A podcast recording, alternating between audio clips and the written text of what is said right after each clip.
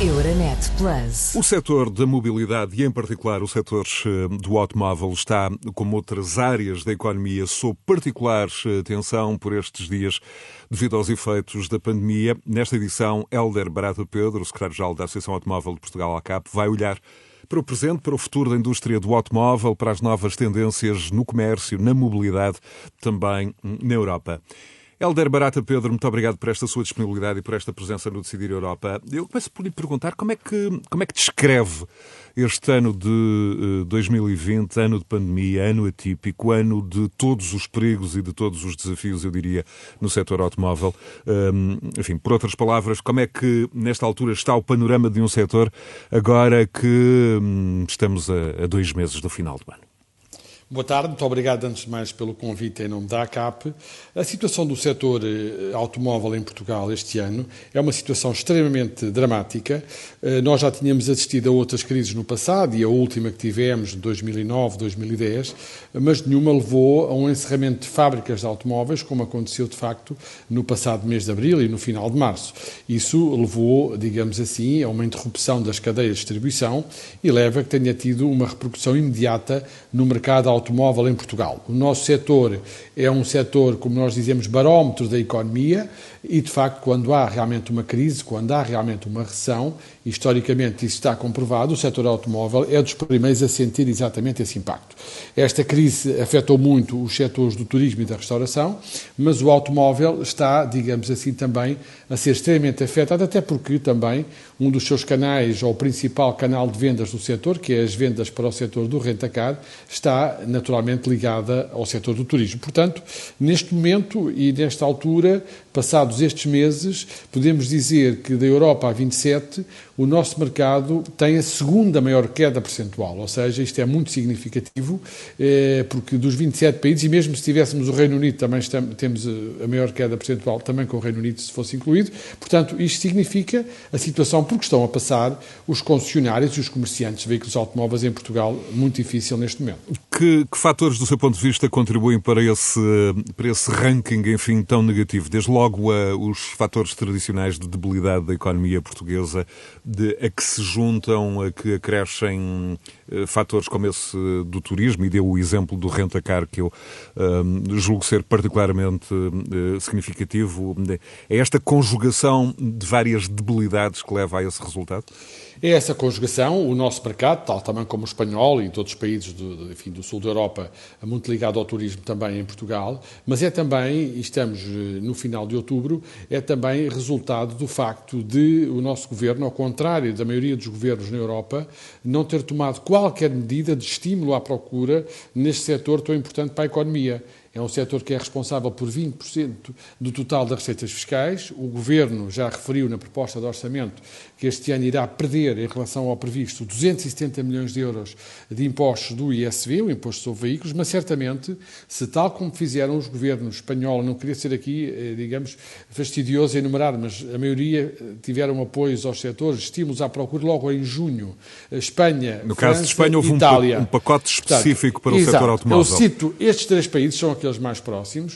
Uh, Espanha houve um pacote específico, um pacote muito completo, que não só tem um incentivo ao abate de veículos em fim de vida, como também tem todo um plano de apoio à indústria automóvel espanhola, em Espanha, aliás. França tem um pacote semelhante. Itália avançou em julho com um, novo, com um pacote e no Orçamento de Estado para 2021 o governo italiano irá reforçar aquilo que são os estímulos à procura no setor automóvel, porque temos que ver aqui que há um efeito, digamos assim, eh, imediato, que é aumentar a procura, estimular a procura, aumentam as vendas, minimiza aquilo que é a queda do mercado e o Estado eh, tem mais impostos, tem mais receitas. O Governo, certamente, se tal como o Governo espanhol e francês em junho tivesse implementado este pacote de medidas, como a CAP propôs, certamente a queda de receitas de ISV não seria 270 milhões de euros, nem a queda do IVA. Portanto, estamos nesta situação, digamos, de praticamente lanterna vermelha em termos de queda de vendas. Atrás de nós está a Croácia, para informação, porque esses países, esses governos tiveram, digamos, a visão,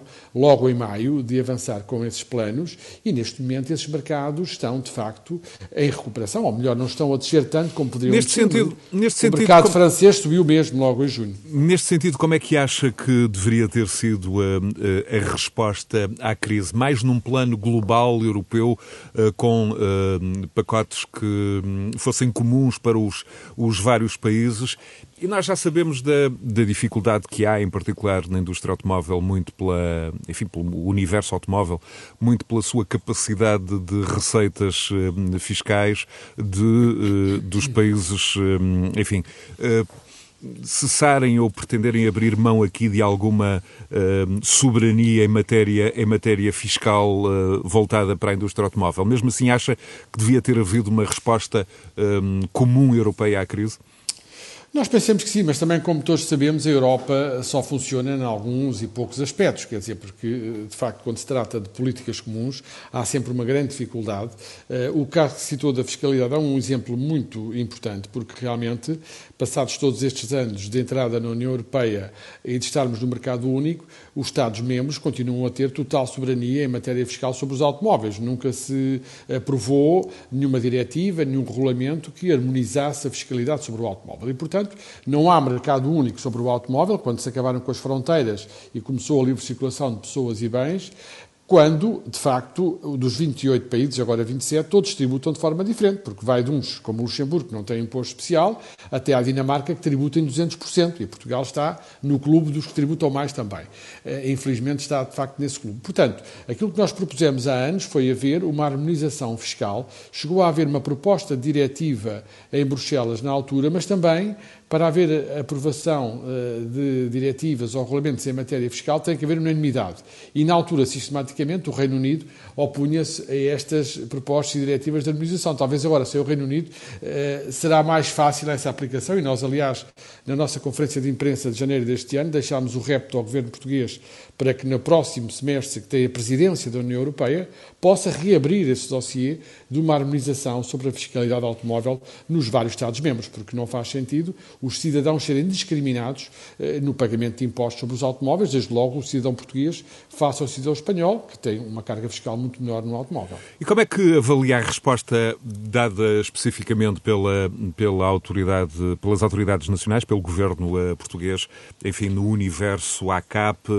Hum, estou, estou-me a referir em particular, por exemplo, ao layoff. Um, quantas, quantas empresas. Uh, solicitaram layoff? Hum, como é, que, como é que avalia esta resposta específica? Nós temos de seguir aqui exatamente duas etapas. Nós, eh, logo em março, eu, eu estive numa reunião com o Sr. Ministro da Economia logo no dia 4 de março e recordo com os parceiros sociais, recordo no Ministério em que ainda não sabia qual seria a evolução, pensávamos que se calhar num mês ou dois se conseguia conter a pandemia. Eh, penso que o Governo português teve uma primeira fase de atuação rápida, a criação do layoff simplificado foi uma boa medida. A generalidade das empresas do setor automóvel recorreram ao layoff simplificado, como também a generalidade eh, das empresas do, do, nosso país, da nossa economia.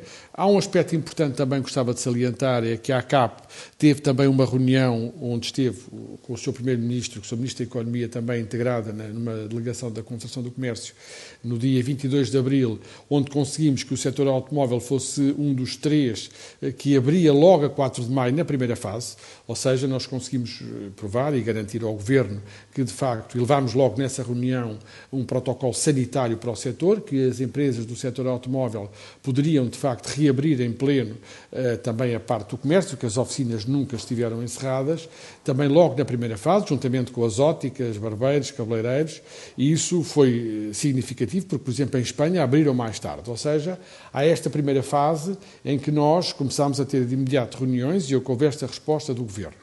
Também nesta fase começámos a reunir logo com o Ministério da Economia para preparar um pacote, digamos assim, eh, de estímulo à procura, porque eh, depois de estancarmos, digamos, aquela primeira fase em que as fábricas pararam, em que praticamente houve uma ruptura, digamos, da distribuição, há uma queda de mercado de praticamente 100% eh, e de, digamos, manter os trabalhadores, era preciso depois passar à fase seguinte, que é abertos os estantes, aberta a atividade, haver uma, um estímulo a essa procura. E começámos logo em maio a falar sobre isso. Lembro-me que na altura, uh, abril ainda, os nossos colegas espanhóis nos pediram até uh, quais eram as nossas propostas, que iam começar a falar com o governo espanhol também.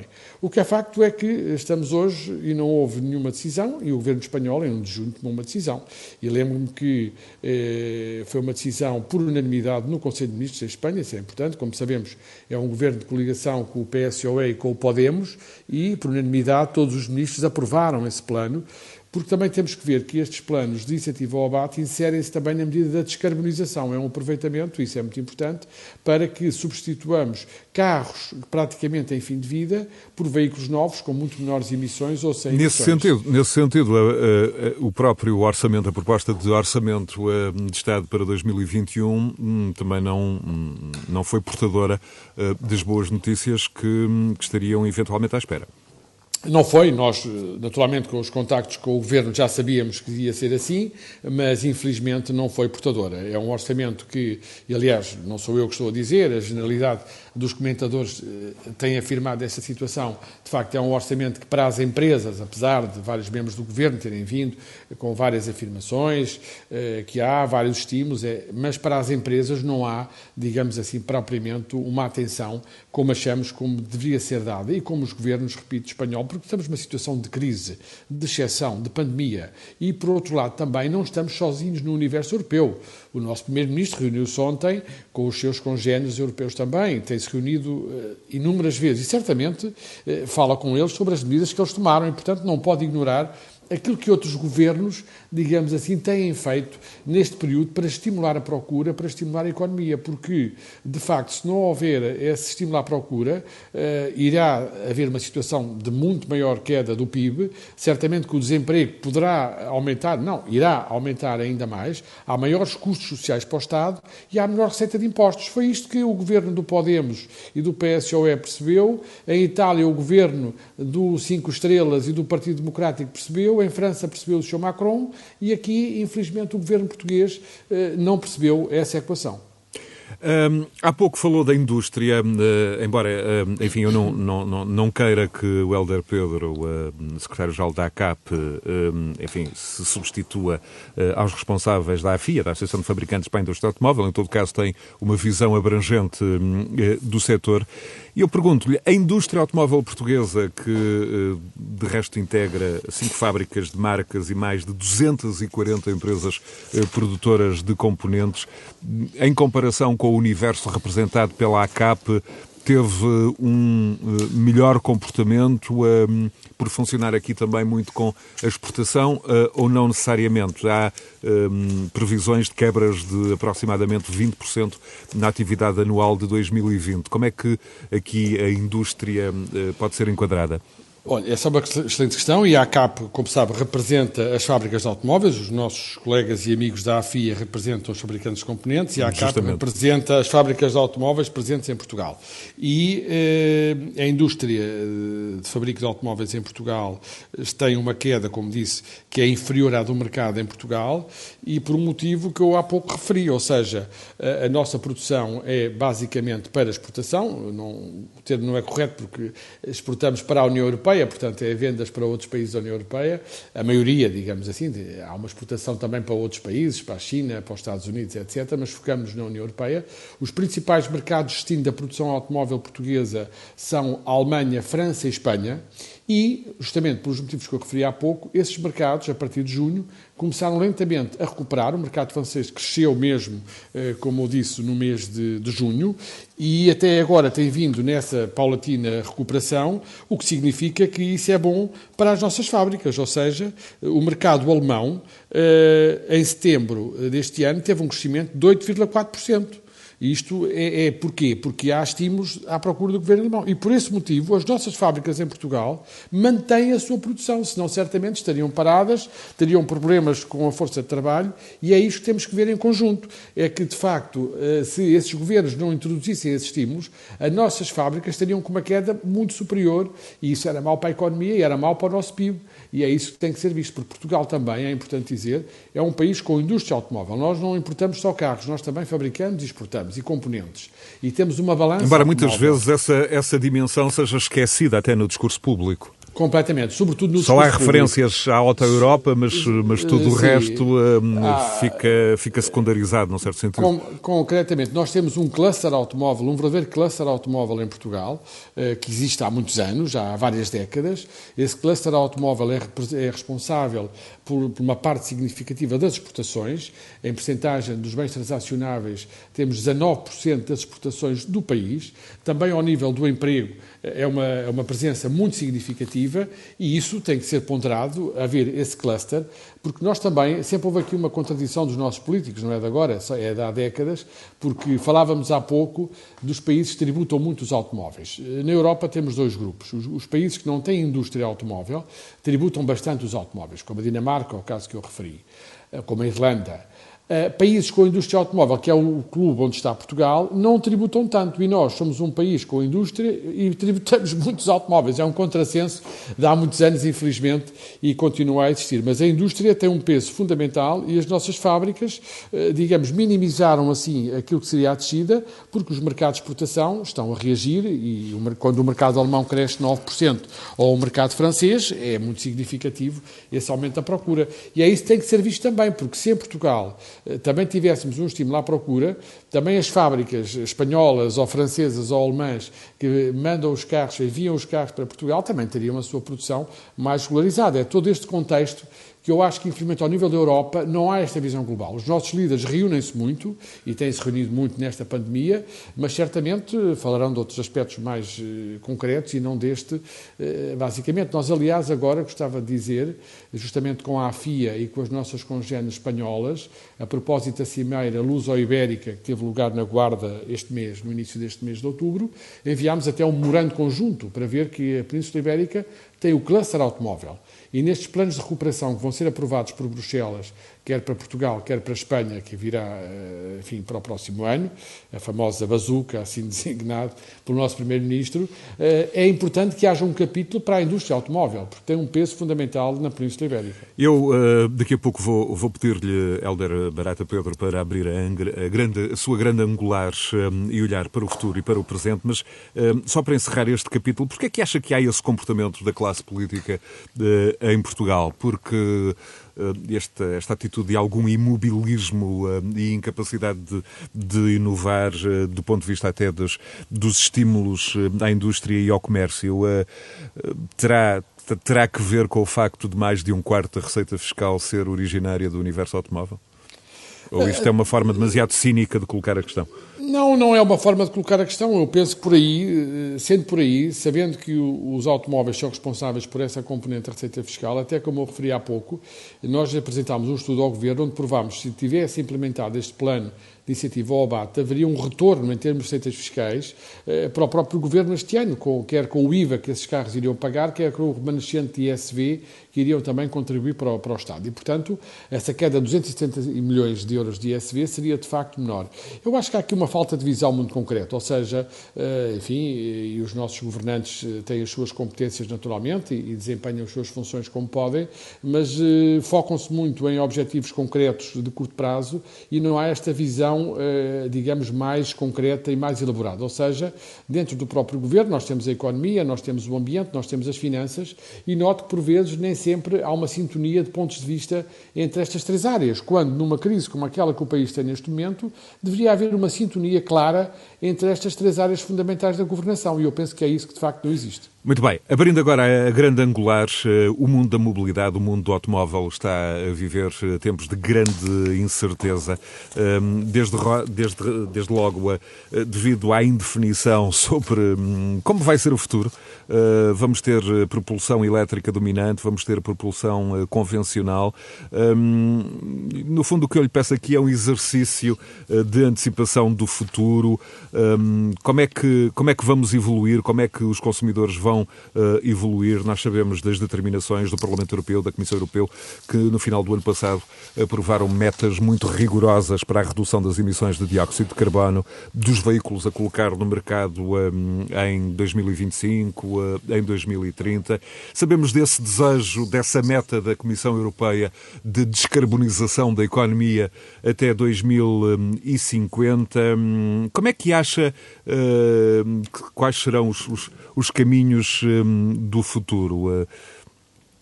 A consciência ecológica é algo que está presente já na mente de um consumidor português quando compra um carro? Tentando simplificar uma, uma questão que é profundamente complexa e que tem, que, e tem várias dimensões. É, bom, é uma boa questão. De facto, nós temos aqui pela frente um grande desafio. A indústria automóvel é uma indústria centenária, mas como sempre aconteceu no passado, também em relação ao futuro próximo, soube adaptar-se e soube renovar-se, fez um grande investimento uh, nas várias áreas e, de facto, tem aqui três drivers que marcarão certamente estes próximos anos, não é? Eu começava até pela condução autónoma, que é fundamental, digamos, no futuro do automóvel, a conectividade também, que tem vindo a aumentar nos últimos anos. Eh, as novas formas de mobilidade, que neste momento, com a pandemia, está tudo um pouco em suspenso, mas onde a indústria automóvel também investiu fortemente, designadamente associando-se a startups na, área da mobilidade. E, por fim, ou em, em quarto, a eletrificação. A eletrificação é um aspecto que é, digamos assim, inegável. A indústria deu passos de gigante para chegar ao patamar onde está hoje e eh, também por isso, eh, porque a Comissão Europeia, como referiu e bem, eh, definiu, e o Parlamento Europeu definiu metas muito ambiciosas naquilo que é o espaço da União Europeia, o continente europeu, que não tem paralelo noutros continentes do mundo, mas que na Europa é assim, é onde estamos, e realmente há essas obrigações de redução de emissões já este ano, a avaliar em 2021. Há uma nova meta de 15% de mais redução em 2025 e em 2030 37,5% ainda eh, de nova redução. Ou seja, tem que haver aqui um caminho que a indústria automóvel está a percorrer no sentido da descarbonização. O que me está a dizer é que as, as, marcas eh, vão manter a aposta no, no carro elétrico, não obstante a pandemia. Num certo sentido, este movimento é imparável ou há outros uh, fatores, outras dinâmicas, por exemplo, uma recessão agravada, uh, por exemplo, uma crise económica pior do que o previsto, que podem, num certo sentido, também introduzir aqui algumas, alguns pauzinhos na engrenagem? Não, a eletrificação é um caminho que vai ser percorrido e não tem retorno, vai ser o futuro. Agora, o que nós, no imediato, a indústria automóvel tem pedido, e isto a nossa Associação Europeia, a ACEA, tem também referido bastantes vezes, é que haja uma neutralidade tecnológica para cumprir as metas. Ou seja, nós temos neste momento uma oferta de várias soluções conforme as necessidades de mobilidade na Europa de cada cidadão. E os governantes têm tido uma tendência de imporem um modelo A ou um modelo B. É com isso que nós discordamos. Nós achamos que, no imediato, e nesta década até 2030, onde temos os objetivos, temos objetivos para atingir, cada construtor tem a sua estratégia, mas no imediato aquilo que se diz e que se, aos poderes públicos europeus e portugueses também, é que para 2021 há uma meta a cumprir, deixem a neutralidade tecnológica o consumidor de facto definir. Mas, por outro lado, também, eh, quando se aponta para soluções que neste momento eh, têm alguma dificuldade ainda de aquisição, como os veículos elétricos, da parte do consumidor, que são fundamentais para cumprir todas estas metas, é preciso que haja também da parte dos poderes públicos esse apoio digamos assim, essa visão mais alargada para poder, digamos, estimular as pessoas a adquirir essa viatura. Mas, como disse há pouco, a neutralidade tecnológica e as necessidades de mobilidade de cada pessoa ou de cada empresa são importantes na escolha do veículo que querem comprar e que está à venda conforme as normas,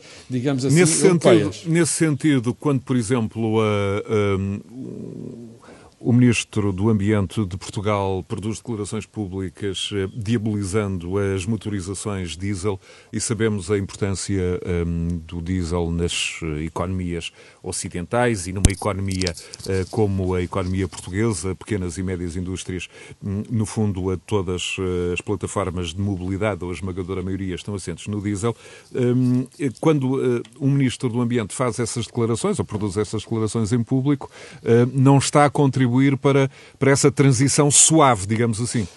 Eh, sim, está a tomar uma posição, exatamente. O Sr. Ministro, este, este princípio da neutralidade tecnológica que a indústria tem pedido aos poderes públicos, o Sr. Ministro, de facto, com essa afirmação, não teve essa neutralidade tecnológica. Portanto, eh, eh, definiu o fim de uma tecnologia que vai estar ainda, enfim, largos anos a ser vendida e a circular, muitos mais ainda. Portanto, aquilo que nós pedimos é que haja essa contenção, não haver a tentação, quer da parte de políticos, quer da parte de outras entidades que falam muito sobre esta matéria, de de falar na solução A ou na solução B sem haver esse enquadramento. Mas, por exemplo, relativamente a esta questão dos, dos, dos diesel, uh, há uma diabolização uh, em curso, uh, mas alguns especialistas, engenheiros de termodinâmica, têm referido que o diesel emite menos 15% de CO2 do que a gasolina.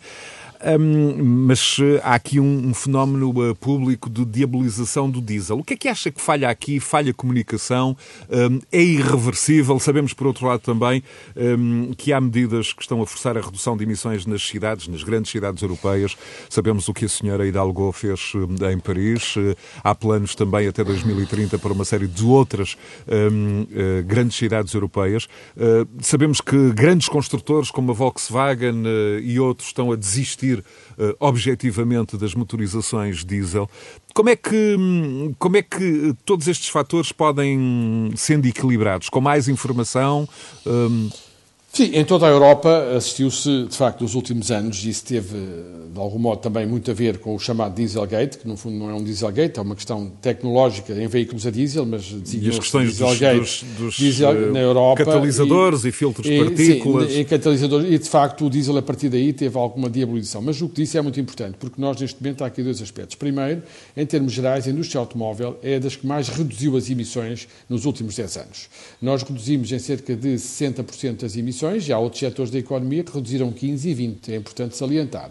E por outro lado também, quando a União Europeia assinou os acordos de Paris, o, o protocolo de Kyoto, foi sempre focado no CO2, que é isso que provoca o aquecimento global. E, realmente, as marcas de automóveis, os construtores, para atingir os seus objetivos, por isso é que pedimos a tal neutralidade tecnológica aos políticos e a outras organizações, os veículos diesel emitem, em média, menos, do que um veículo, menos CO2 do que um veículo a gasolina. Ponto. É isso que está nos regulamentos europeus. É isso que vai multar os construtores se não cumprirem as suas metas. Portanto, essa diabolização a nível europeu eh, mas Barata, uma queda das vendas, limite... mas neste momento os construtores têm a cumprir as metas se não têm graves penalizações. Mas no limite podemos ter até efeitos algo perversos, porque essa uh, diabolização dos veículos diesel, que corresponde a uma transferência de vendas, uh, faz-se sobretudo não para os veículos elétricos, elétricos, mas sim eh, para veículos a gasolina. Portanto, na prática, temos este efeito perverso de ser um discurso que funciona ao contrário, eh, porque, objetivamente, quando eh, um proprietário de um veículo diesel deixa, desiste do, do veículo e compra um carro a gasolina, está a emitir mais 15% de CO2. Bom, essa visão é perfeitamente correta. Nós, eu dou até acrescento um dado. Nós, em 2018, o nosso mercado automóvel uh, teve 39% de vendas a, a, gasolina e 53% a diesel. E uh, até setembro deste ano temos 47% a gasolina e 34% a diesel. Portanto, o que, o que diz é um facto. O, as pessoas têm que ver as suas soluções de mobilidade e os motores de combustão são, neste momento, aqueles que têm, naturalmente, a procura maioritária na União Europeia. Isso também deve preocupar um bocadinho eh, os políticos nesse sentido para atingir os objetivos, porque de facto têm que investir mais se querem que haja aumento de vendas de outro tipo de veículos, de elementos elétricos, aumentar mais os incentivos e também a rede de carregamento. Há uma rede claramente insuficiente de carregamento na União Europeia. A União Europeia tem neste momento 200 mil pontos de carregamento e em 2030, para cumprir as metas, precisa de 2 milhões e 300 mil pontos de carregamento.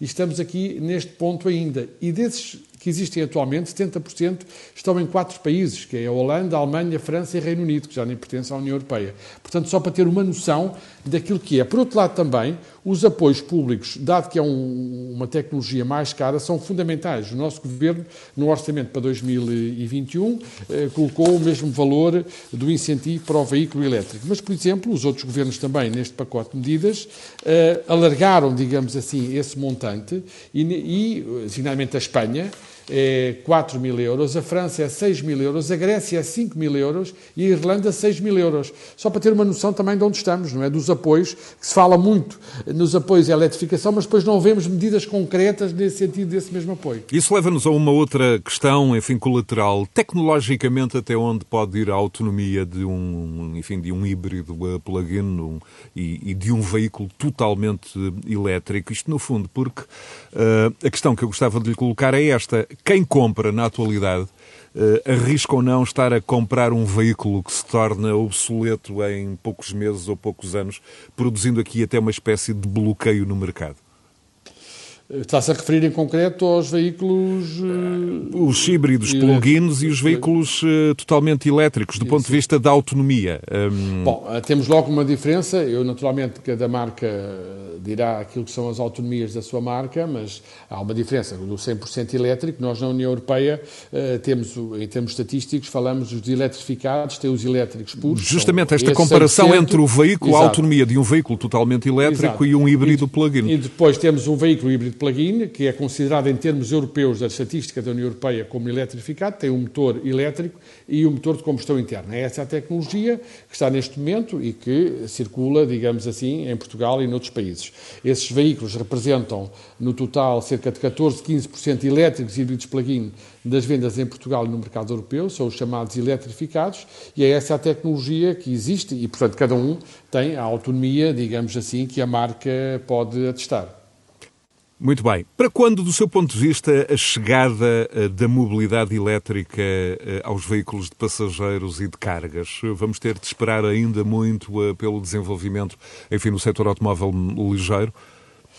Isso é muito importante pelo seguinte, porque quando se fala das emissões de CO2 do setor dos transportes, nós não podemos esquecer que uh, a maioria dessas emissões, ou mais de 50%, são uh, do setor dos transportes públicos, não do transporte individual, do veículo particular, não é?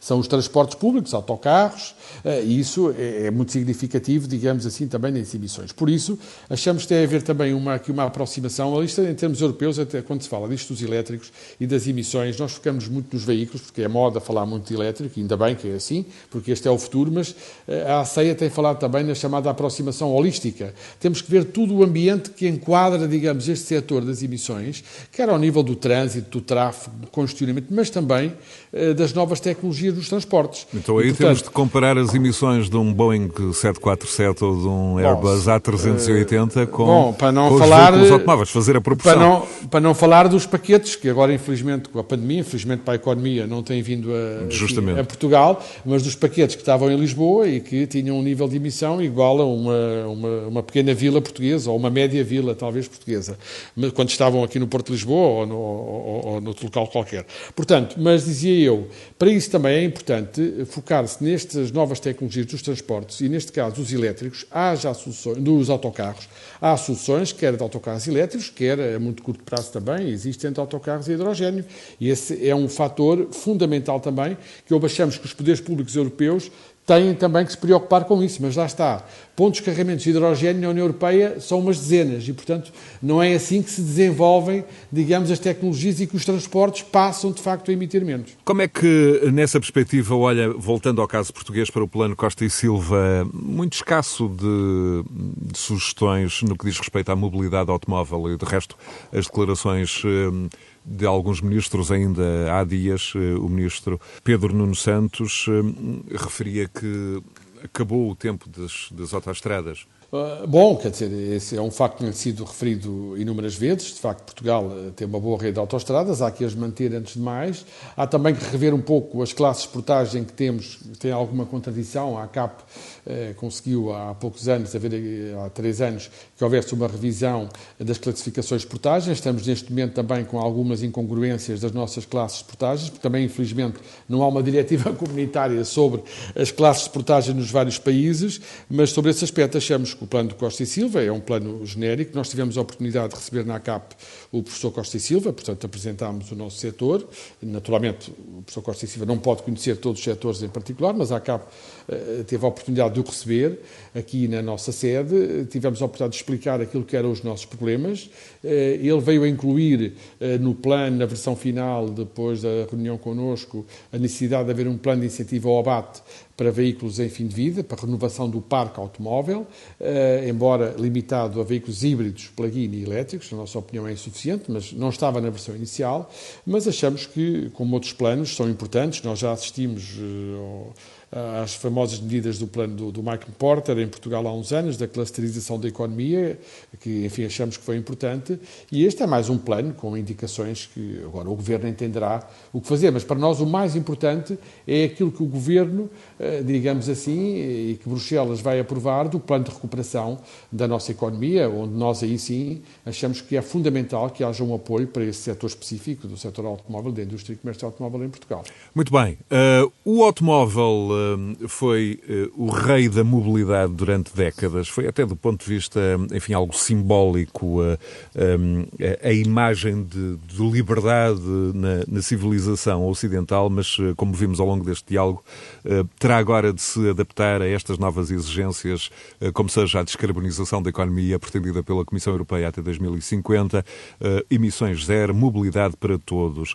Hum, estamos a falar de, eh, enfim, como reflexão final de objetivos eh, utópicos, hum, hum, até porque parece que não bastará mexer nas motorizações, mas uh, há também aqui umas reflexões a serem feitas ou a serem produzidas, uh, por exemplo, em questões ligadas à propriedade dos veículos, maior partilha, há o fator da condução autónoma, há a atitude das novas gerações relativamente uh, às motorizações mais tradicionais. No fundo, Helder Barata Pedro, que eu lhe proponho como, como questão final é uma uma antecipação de futuro, uma projeção destes, destes dados uh, uh, disponíveis nesta altura, como é que os próximos 25 anos, 30 anos uh, vão evoluir do, no que diz respeito à mobilidade e à indústria automóvel em particular. Por exemplo, esta questão da condução autónoma e já agora da, da, da propriedade dos veículos, da, da maior partilha. Com certeza. O, a mobilidade é fundamental nas nossas sociedades. Mais de 80% das locações são feitas em veículos automóveis, portanto, quer particularmente, quer profissionalmente, e, portanto, a mobilidade tem que continuar, é isso que nós pedimos, acessível para todos os cidadãos e independentemente da sua condição social. Porque nós, quando falamos em certos pontos de mobilidade, temos a tendência de ver eh, as grandes cidades, Lisboa ou Porto, mas há uma série de cidadãos que vivem em vilas, em aldeias, que trabalham em fábricas a 50 a 30 quilómetros, que não têm transporte transportes diariamente ou não têm eh, hora a hora e precisam de se deslocar. Essa mobilidade é importante para a economia. Portanto, nós, antes de mais, queremos que haja no futuro, nos próximos 25 anos, que o automóvel proporcione uma mobilidade para todos os cidadãos, independentemente de onde vivem ou da condição social. Depois, como eu falei há pouco, nestes quatro drivers da indústria, realmente a condução autónoma e o car sharing, ou a mobilidade aqui incluindo o car sharing, são realmente fundamentais. A condução autónoma uh, irá contribuir muito também para, não só para a redução da sinistralidade, como para a redução das emissões. A tal aproximação holística que eu falava há pouco, nós não podemos ver só uh, isoladamente uma tecnologia, temos que ver se há condições para reduzir as emissões, quer através da evolução dos graus de condução autónoma, quer com outras situações, como um investimento em ITS, os Intelligent Transport Systems e outros, que isso sim são importantes para reduzir a pegada ambiental. Portanto, a condução autónoma tem aqui, e é, é, é incontornável, a importância que vai ter.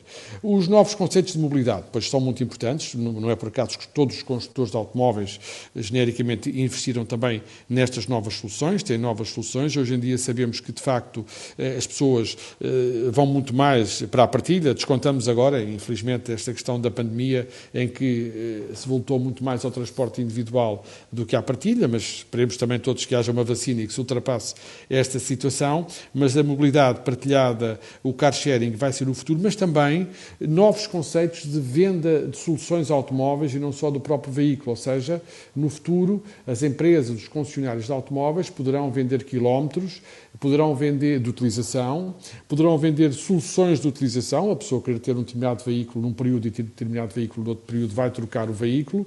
E também essa mobilidade partilhada que também as empresas antecipa também um futuro vão oferecer. Antecipa também um futuro onde a própria concepção de automóvel seja radicalmente diferente, por exemplo, o seu interior um, de ser eh, um elemento uh, muito voltado para o trabalho ou para o lazer, enquanto a, a condução autónoma se ocupa de questões mais prosaicas? Bom, isso, eu estive há, algum tempo numa conferência com um especialista, digamos, de, uma área tecnológica que é a fornecedora da indústria automóvel para esta área da condução autónoma, ele dizia que no limite, depois a preocupação é realmente dentro do veículo haver um ambiente eh, mais próximo do lazer, para eh, ocupar, digamos, as pessoas durante o período da viagem, porque realmente no grau mais elevado eh, não será necessária, digamos, essa participação humana na condução no trajeto da viatura. Portanto, penso que sim, penso que vai alterar no futuro aquilo que é designadamente o interior de uma viatura. Helder Barata Pedro, secretário-geral da Associação Automóvel de Portugal, muito obrigado eh, por esta presença no Decidir Europa. Obrigado, eu. Euronet Plus. Milano. Zagreb. Bruxelas. Sofia. Riga. Euronet Plus, a rede europeia de rádios para compreender melhor a Europa.